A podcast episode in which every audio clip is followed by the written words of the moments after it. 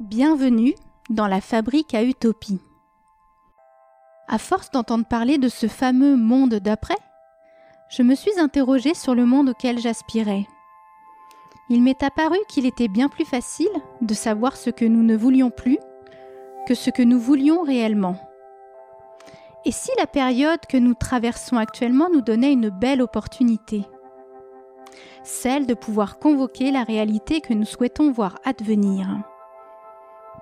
En effet, si nous voulons une happy end, je crois bien qu'il nous faut commencer par la rêver.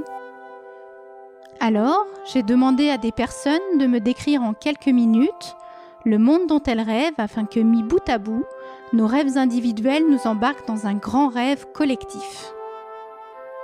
Vous avez envie de rêver? Alors, fermez les yeux et écoutez.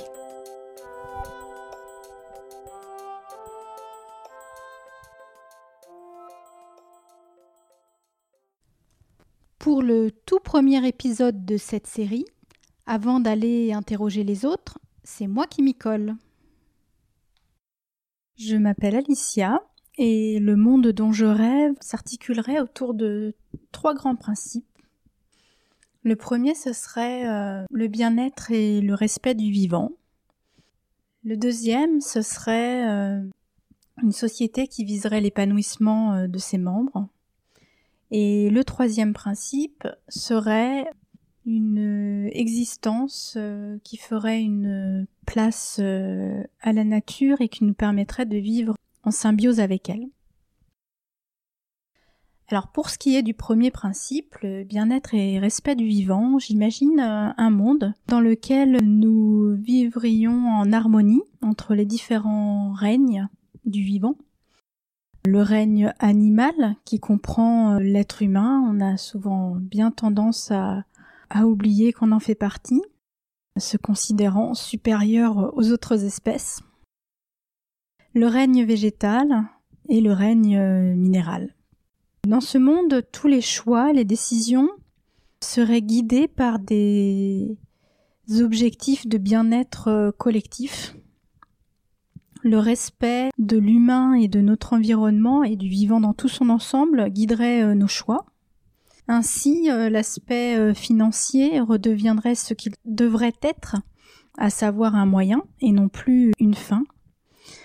Ce serait un monde beaucoup plus lent, beaucoup plus soucieux du lien, de la qualité du lien, de la qualité de l'instant.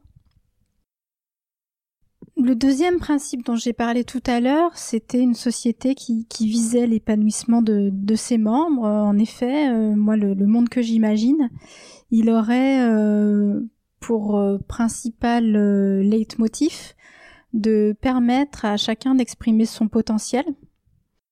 Et à ce titre, l'école jouerait un rôle particulier puisqu'elle euh, aurait vocation à faire émerger la zone de brillance de nos enfants, c'est-à-dire ce en quoi euh, chacun excelle euh, au vu de sa singularité.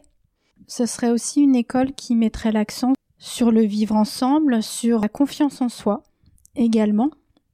Et ainsi, elle nous permettrait d'avoir de futurs citoyens qui seraient susceptibles de donner à la société le meilleur d'eux-mêmes, on ne poursuivrait pas forcément dans ces dans ces écoles euh, la recherche de débouchés professionnels puisqu'on serait plus euh, à mon sens dans cette logique là on serait dans une logique où euh, on chercherait avant tout que chacun trouve sa place la place qui est la sienne que chacun trouve sa voie et qu'il y trouve du sens. Voilà.